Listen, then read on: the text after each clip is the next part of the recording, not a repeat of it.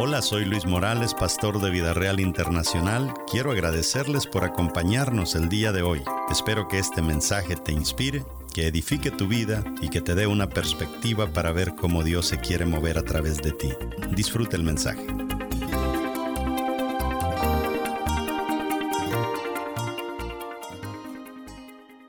Entonces, ser íntegro va más allá de ser honesto. Significa ser uno. Es lo opuesto, lo, opuesto de, de ser uno sería segregado, desparramado, separado. Esa es una persona que no es íntegra. Integridad quiere decir que no somos falsos, ni somos imitaciones, y también quiere decir que somos rectos. No somos falsos. No somos una imitación. Hoy extendía todo eso. Yo le digo que si me voy a revisar las carteras de las mujeres, la mayoría dice Gucci. La pregunta es, ¿es original?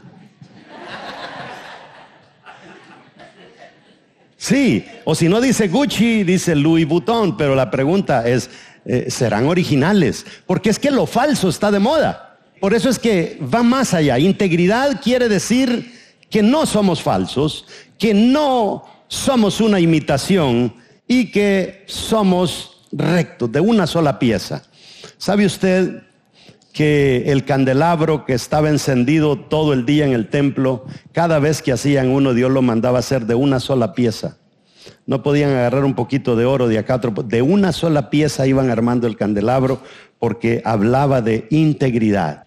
Hoy está de moda el no ser íntegro, pero lo importante es que lo mismo que yo soy en secreto, soy en público. Esa es la clave. Lo que usted es en secreto, usted es en público. Y el problema es que a veces nosotros decimos, es que en secreto yo estoy conmigo mismo. ¿Y quién me ve? Pues a quién afecto.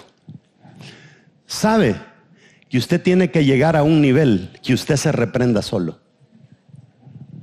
Que usted se reprenda solo. Y sabe con este problema de la enfermedad, muchas personas que estuvieron al borde de la muerte tuvieron la posibilidad quizá por primera vez en su vida de analizar su andar y su caminar y decir, ¿soy íntegro o no soy íntegro? ¿Será que me va a llevar Dios o será que me va a dejar Dios? Solito tú y Dios. Entonces, estos tiempos son tiempos especiales para muchas personas para que Dios pruebe de qué verdaderamente nosotros estamos hechos. Mi vida no tiene compartimientos, es lo que usted tiene que decir. Yo le entregué a Dios el compartimiento de, de ir a la iglesia, pero el compartimiento de la pornografía todavía no lo quiero cerrar, el compartimiento de esto quiero mantener abierto, entonces solo le entregaste una cosita al Señor. Y así no se funciona. Eso podría ser que seas honesto en algunas áreas, pero no eres íntegro. Integridad no es lo que digo que soy no es lo que la gente piensa que soy y lo que la gente cree que yo soy o lo que yo realmente soy. Integridad es quién yo soy cuando estoy a solas, donde solamente Dios me ve. Eso es integridad. En la vida hemos visto grandes políticos, hemos visto grandes líderes religiosos, usted no me deja mentir, que fueron gente famosa y echó a perder toda su fama por un error que cometieron en la vida, por falta de integridad. Y quisieron recuperarla, pero no pudieron, porque cuando tú pierdes la integridad, caes. La pregunta es, cuando caes, ¿cómo caes? ¿Boca abajo o boca arriba? De eso va a tratar la próxima serie. Caer boca abajo es el que no se levanta, caer boca arriba es el que sí se levanta. Dice el verso 10 del capítulo 39. Y por más que ella lo acosaba día tras día para que se acostara con ella y le hiciera compañía, José se mantuvo firme en su rechazo, firme en su rechazo. Eso es lo que se necesita. El otro día yo subí algo en Facebook y dije, oiga, si sabe alguna anécdota, mándemela porque quiero usarla en una de mis prédicas. Y esta pastora me llamó y me dice, pastor, usted me conoce, yo fui maestro de ella en un seminario y me dice, fíjese pastor que hay algo que usted no lo sabe, pero yo me convertí en, el edificio que ustedes tienen en Somerville, en el 404 de la Broadway. Hace años, ahora es pastora. Lo tremendo, pastor, me dice, es que allí se congregaba mi hermano. Mi hermano era un líder de esa congregación. Le dio con ganas al liderazgo. Hizo tanto cuando fulano de tal era el pastor. Y me dice, crecimos. Y mi, oración a Dios fue, Señor, yo quiero predicar con mi hermano en alguna nación del mundo o en naciones del mundo andar predicando con mi hermano, porque mi hermano era buen predicador. Mi hermano era tremendo, ese hombre ganaba gente como usted no tiene idea, pero decidió regresar a nuestro país. Y cuando regresó a nuestro país me dice, un día mis hijas me dijeron, mamá, ¿por qué no vamos a, a nuestro país y visitamos al tío? Y dice que ella les dijo, no, no tenemos, le dio las excusas a los niños, pero una semana después le llegó la noticia que su hermano había muerto en su país. Y cuando ella va a su país y ve el cadáver de su hermano y lo ve en la caja y dice, wow, ah, porque su hermano se había apartado de los caminos del Señor. Se alejó. Le importó poco todo lo que había predicado y se fue al mundo. Y dice que cuando estuvo frente al cadáver de su hermano dijo, wow, nunca pudimos realizar el sueño de juntos predicar el Evangelio en el mundo entero. Cuando llegó la noche de la vela, dice que ese lugar estaba tan repleto de gente, porque el hombre era muy querido y muy conocido, porque era, atraía las masas hacia él. Y dice que dijo ella, esta es mi oportunidad de predicar junto con mi hermano. Mi hermano en la caja y yo predicando. Y dice que se echó el mensaje de su vida a toda la gente que había llegado.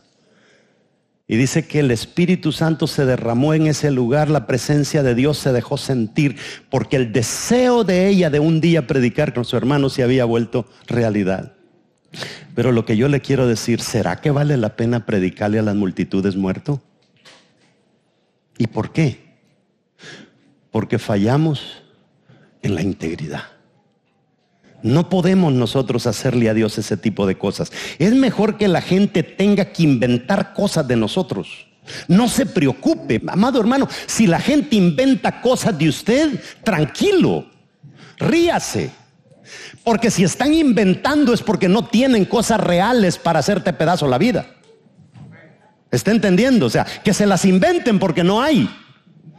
Es que si así fuera, pues tuvieran fotografías, es que así fuera, tuvieran testigos, pero lo que hacen es que inventan porque vives una vida tan recta delante de Dios que tienen que venir con locuras para poder dañarte tu reputación. Es importante entender eso. Por eso es que yo les digo, hoy hay lo que le llaman entre los adolescentes y los jóvenes presión de grupo, peer pressure. O sea, un joven dice, yo voy a la iglesia, tengo 16 años y gracias al Señor soy virgen. Todo el mundo, ¿qué? ¿Qué? Virgen en estos tiempos. ¿Qué no ves que la virginidad da cáncer? Eso es una locura y que la vida hay que disfrutarla. A tu edad yo ya había tenido cinco. Y esa presión hace que nuestros jóvenes vayan perdiendo la integridad. Pero ¿qué es lo que hacía José? Dice que se mantuvo firme, firme, firme, porque ellos te cuentan que ya tuvieron cinco veces relaciones. Lo que no te cuentan es la fregada que se dieron y cómo arruinaron su vida. Eso no te lo cuentan. Eso no, no, no te cuentan que ya sus padres no creen en ellos. No te cuentan que ya en la escuela nadie cree en ellos. No te cuentan que perdieron a sus mejores amigos. No te cuentan que perdieron su relación con Dios. ¿Por qué? Porque simple y sencillamente me están poniendo presión. ¿Y sabe cuál es el mayor problema? Que cuando los hijos vienen a la iglesia y uno de pastor le pone presión para que crezcan, dice, no, no, no, eso no está bueno. Ah, pero allá afuera sí se vale la presión, adentro no se vale. Ah, es que el pastor la trae con mi hijo, es que el líder la trae con mi hijo. No, es que la presión usada de la buena manera nos eleva pero la presión usada de una mala manera nos aplasta.